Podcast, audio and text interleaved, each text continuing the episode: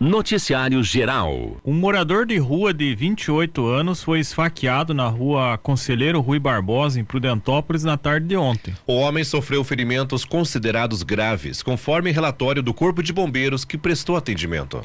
Um morador acionou a polícia militar para informar que o homem atingido com golpe de faca estava na rodoviária municipal. Ele foi levado para a Santa Casa de Prudentópolis para ser medicado. A vítima foi atingida no abdômen. Em contato com os policiais, o homem ferido disse que foi agredido por outro morador de rua que ele conheceu há dois dias, mas não sabe o nome, apelido ou características. Em outra ocorrência em Prudentópolis, três homens furtaram aproximadamente 50 metros de fios de cobre do Centro de Eventos Terra das Cachoeiras Gigantes. Agentes de segurança da prefeitura realizavam rondas no pátio do centro de eventos quando viram três homens nas proximidades do banheiro que fica na área externa. Ao perceber que estavam sendo observados, os homens fugiram sentido a Vila Mariana. Os policiais realizaram buscas, mas não encontraram os autores do furto. Segundo a PM, no local existe uma área de mata que pode ser usada como esconderijo. Os invasores danificaram o forro e a cobertura do banheiro, além de disjuntores, bocais e interruptores. Na BR-277 em Guarapuava, a Polícia Rodoviária Federal, a PRF, apreendeu dois é, 2.300 quilos, que corresponde a 2 toneladas e 2,3 toneladas de maconha durante a abordagem de um caminhão com placas de Palhoça, Santa Catarina, na manhã de ontem por volta das 11:45. O condutor e as drogas foram levados para a delegacia da Polícia Federal de Guarapuava.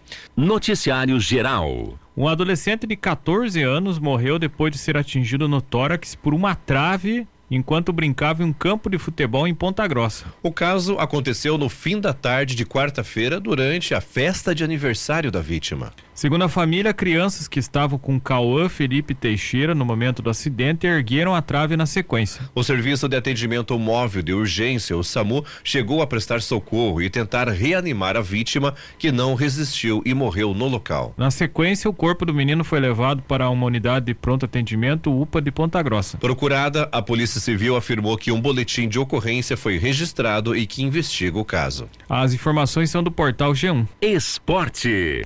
Copa Irati de futsal tivemos dois jogos ontem. O Criciúma empatou com o Parque Dense em 5 a 5. E aí a decisão foi para os pênaltis, aonde o Criciúma venceu por 5 a 3. O time chamado Na Trave ganhou do Amigos da Bola por 1 a 0.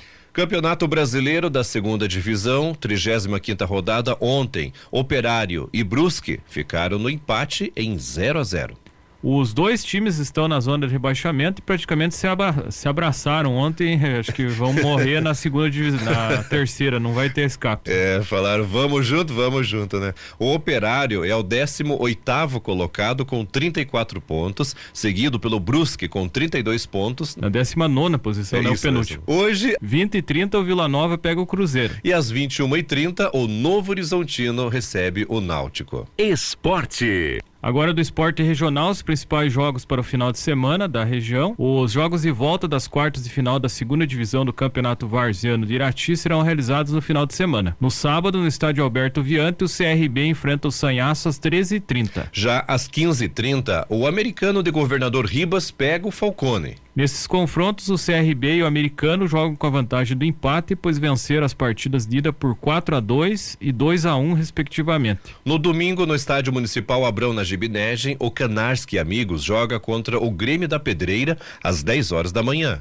No jogo de ida, o Canarski Amigos venceu por 2 a 1. Já às 15 horas, o Jurbe enfrenta o CH Training. Na primeira partida, o Jurbe goleou por 8 a 0. Já na primeira divisão no Campeonato Varziano de Irati, a sexta rodada da primeira fase terá seis jogos no final de semana. No sábado, Mais Brasil e Atlético da Serra Lagoa jogam às 13h30 no estádio Coronel Emílio Gomes. Logo depois, o Clube Náutico Floresta pega a Associação Atlética Canisianas às 15h30.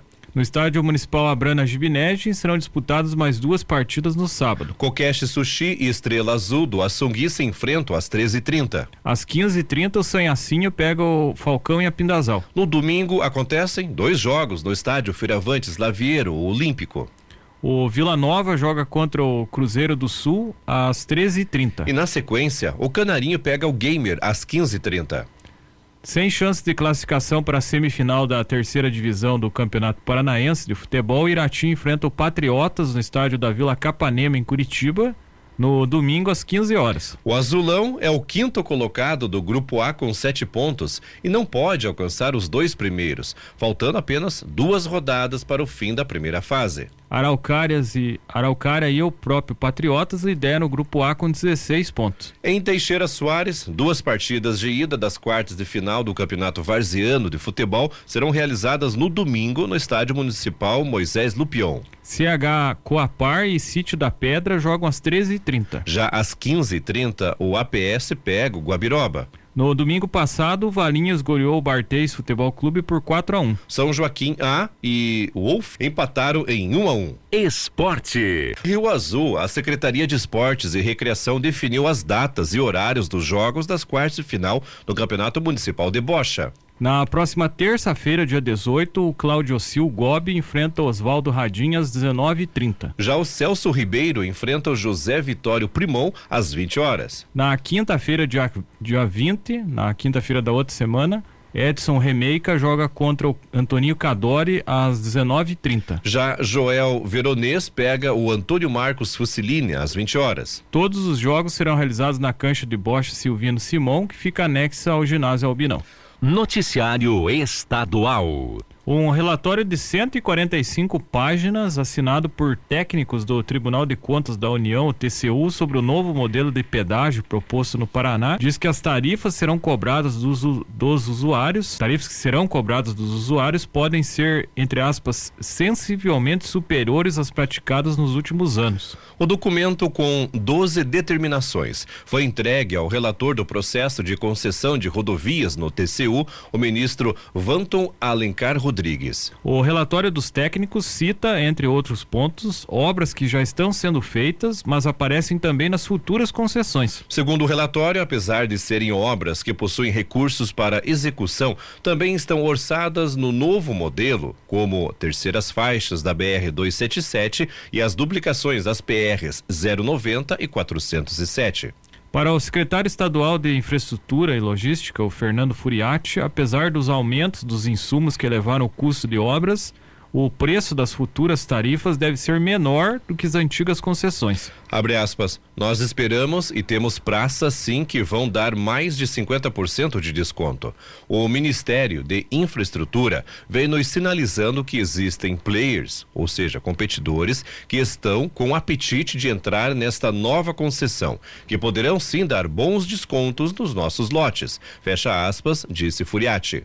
No documento foram analisadas as, pro, as propostas de concessão dos lotes 1 e 2, que abrangem mais de mil quilômetros, como rodovias que ligam Curitiba ao litoral, Campos Gerais e Norte Pioneiro. O relatório também relembra os antigos contratos de pedágio do Estado e cita que, por mais de duas décadas, o Paraná teve a tarifa mais cara do país. A expectativa do governo é de que os editais para licitação para os lotes 1 e 2 das rodovias paranaenses sejam lançados ainda em 2022. Segundo o governo do Paraná, a disputa entre as empresas que devem assumir as rodovias será na Bolsa de Valores, pelo menor preço. Vencerá a concessionária que oferecer o maior desconto em cima da tarifa estabelecida no edital. A expectativa era de que as tarifas custassem, em média, a metade do que antes. Porém, de acordo com o relatório dos técnicos do TCU, o objetivo da nova concessão de rodovias não deve ser atingido com os projetos apresentados. Para os técnicos, os descontos nos leilões têm que passar de 11,5% em todos os lotes. Caso isso não ocorra, abre aspas, certamente as concessões paranaenses permanecerão com a fama de serem as mais onerosas entre as rodovias federais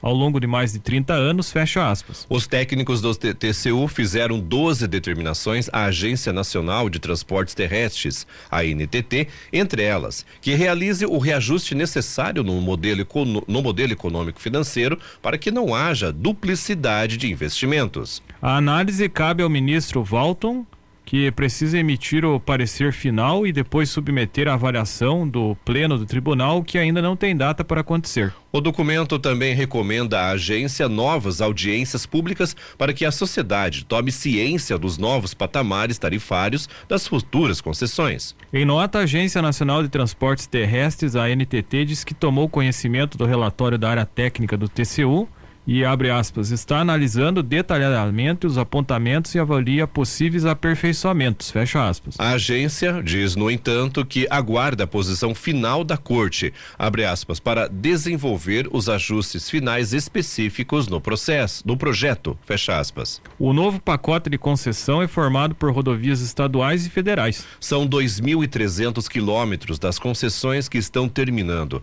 e outros mil quilômetros de novos trechos. Os contratos de pedágio vão ser divididos em seis lotes que vão a leilão separadamente. A decisão de cada um dos lotes será feita por disputa livre na Bolsa de Valores. Vence a empresa que conceder o maior desconto na tarifa base. O governo do Paraná estima que as novas tarifas sejam de 40% a 50% mais baratas que se pagavam nas concessões que estavam em vigor. Serão criadas 15 novas praças de pedágio no estado.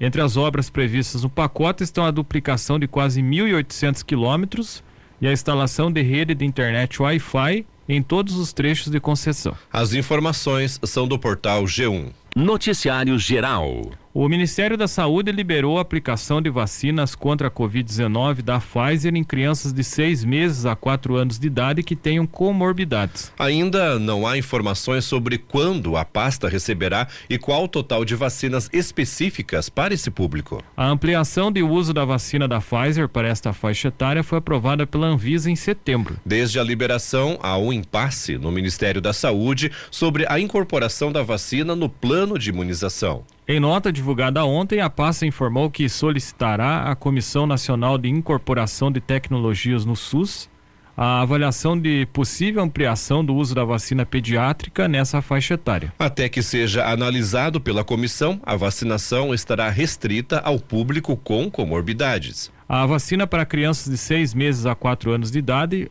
tem dosagem e composição diferentes daquelas utilizadas para as faixas etárias previstas eh, previamente aprovadas. A formulação da vacina autorizada ontem deverá ser aplicada em três doses de 0,2 miligramas, equivalente a 3 microgramas.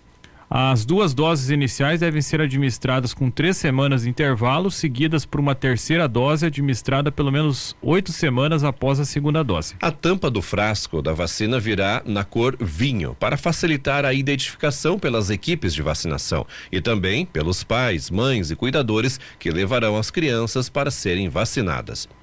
As informações são da Agência Brasil. Noticiário Estadual. A segunda empresa convocada pelo Departamento de Estradas de Rodagem, o DR Paraná, para execução da obra da ponte de Guaratuba, no litoral do Paraná, foi considerada inabilitada. Segundo o departamento, a comissão de julgamento avaliou que a empresa não atendia todos os critérios de capacidade operacional e profissional exigidos em edital, mesmo motivo informado para a desclassificação da primeira colocada. Agora, segundo o DR Paraná, a terceira colocada no edital foi convocada para apresentar documentação. Trata-se da empresa OSI SA, que fez proposta de 386 milhões e 939 mil reais. O valor é 135 mil a mais, ou mais seja, mais caro que a proposta segunda colocada. O departamento informou que, assim como as duas empresas anteriores, a OSI SA deve apresentar planilha de preço e documentos de habilitação.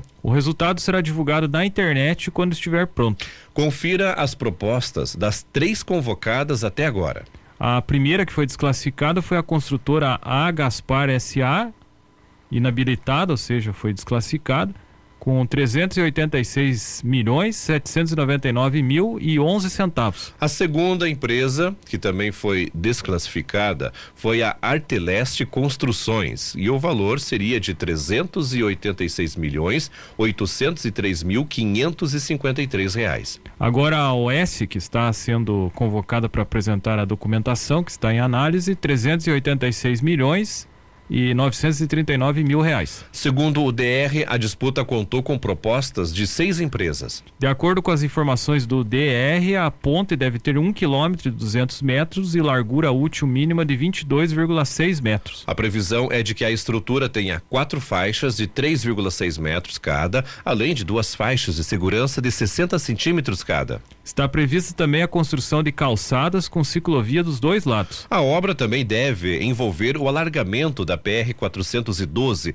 e a implantação de um retorno sob a ponte para ligação das vias locais e conexão da estrada de Cabaraguara com Matinhos.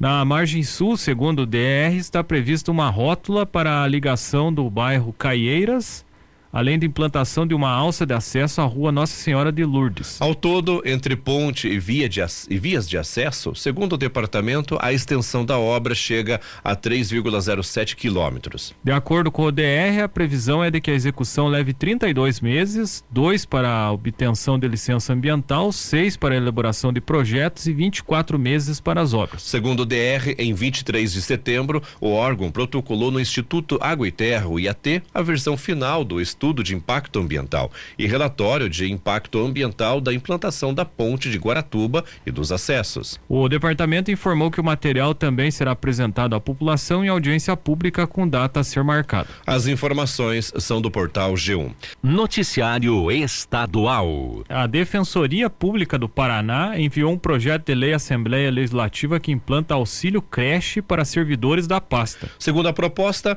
o valor máximo é de R$ 719 reais e sessenta e dois centavos por dependente matriculado. O projeto cita que o benefício seria para funcionários que têm filhos entre seis meses e cinco anos que estudam no berçário, maternal e pré-escola. Cada servidor poderá usar o auxílio creche para até três filhos ou menores sob guarda comprovada mediante apresentação de documentos. A Defensoria Pública tem atualmente 416 profissionais, sendo que 108 teriam direito a receber o auxílio que não é pago à categoria desde 2014. No projeto, a Defensoria Pública esclarece que o benefício, caso seja implantado ainda neste ano, terá despesa total de 548 mil reais.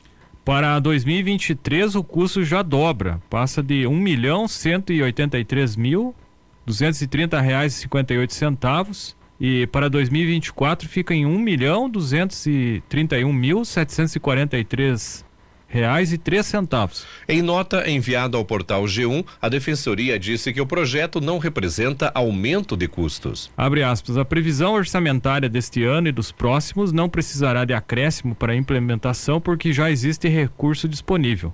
A Defensoria ressalta que o auxílio creche obedece os requisitos rigorosos e tem baixo impacto orçamentário, fecha aspas.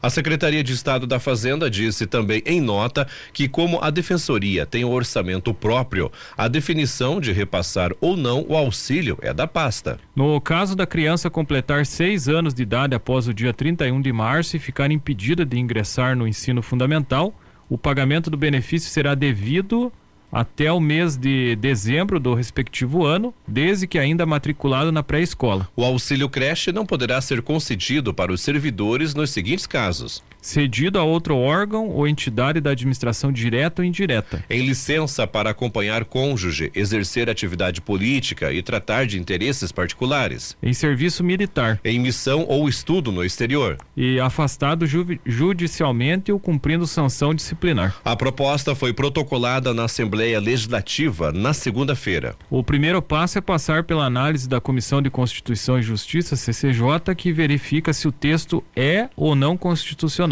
O Tribunal de Justiça do Paraná protocolou um projeto para ter direito ao mesmo tipo de auxílio. A discussão, no entanto, está travada na CCJ desde julho deste ano. As informações são do portal G1. Noticiário Geral. Apenas seis das 13 atividades industriais do Paraná tiveram resultados positivos em agosto, o último mês avaliado pelo Instituto Brasileiro de Geografia e Estatística, IBGE. A produção industrial geral paranaense caiu 1,5% em relação a julho, que já tinha registrado redução de 1% em relação a junho.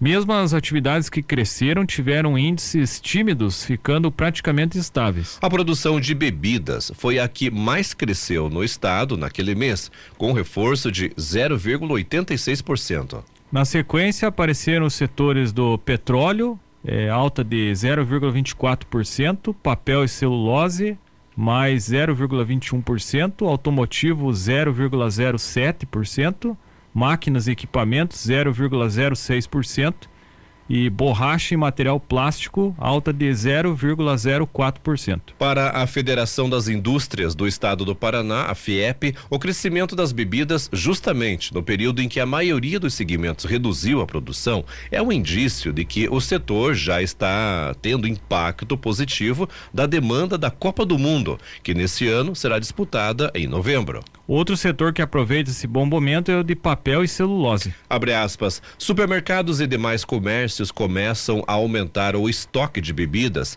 para atender à demanda maior de consumo com as festas de fim de ano e agora também com a Copa. E nesta mesma época, o setor de papel e celulose registra aumento nos pedidos de itens para embalagens mais elaboradas, inclusive para presentes no período natalino. Fecha aspas, avalia o economista da FIEP, Marcelo Marcelo Alves. O resultado da indústria do Paraná em agosto é ainda 2,2% menor do que a do mês do mesmo mês de 2021. No acumulado de janeiro a julho, a produção industrial paranaense caiu 0,9%. O Paraná acompanha a tendência nacional. A indústria brasileira encolheu 0,6% em agosto no comparativo com julho. No acumulado do ano, o país teve queda de 1,3%. Na região sul, só a indústria, o só a indústria, o Rio Grande do Sul cresceu de forma tímida em agosto, com superávit de apenas 0,1%.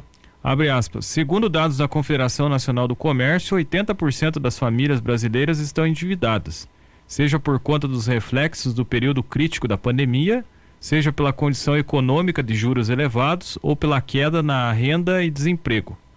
Isso leva a dificuldades para alavancar o consumo, principalmente de bens de maior valor. Fecha aspas, avalia o economista Marcelo Alves. As informações são da Gazeta do Povo. Noticiário Estadual. O Ministério Público do Paraná solicitou à Secretaria Municipal de Educação de Matinhos, no litoral do Paraná, que sejam suspensas quaisquer orações ou rezas em ambiente escolar. Segundo informou o Ministério Público do Paraná, aspas, a solicitação foi motivada por denúncia anônima recebida, inclusive com a apresentação de imagens em que a instituição de ensino da cidade, o Complexo Educacional Francisco dos Santos Júnior, após a formação das filas, antes do início das aulas, coagia todos os alunos a rezarem o Pai Nosso e, em caso de negativa, o aluno deveria permanecer em silêncio na formação da fila e conversar com Deus. Fecha aspas. A solicitação do Ministério Público é justificada pelo fato de, abre aspas, o Brasil ser um Estado laico e pela Constituição assegurar o pluralismo religioso e a necessidade de respeitar as diversidades religiosas, fecha aspas. O Ministério Público solicitou à Secretaria Municipal de Educação de Matinhos que oriente as instituições de ensino da cidade a se absterem de práticas que possam constranger alunos a participarem de atos religiosos adversos de suas crenças, considerando que não faz parte do currículo escolar promover orações e rezas com os alunos. Procurada pela reportagem da Gazeta do Povo, a Prefeitura de Martins informou que, abre aspas, existe uma resistência muito grande de pais que querem que continue a prática de oração, porém ainda não existe uma decisão por parte da Secretaria da Educação. Até ser tomada alguma decisão, isso, a orientação do Ministério Público do Paraná está sendo acatada.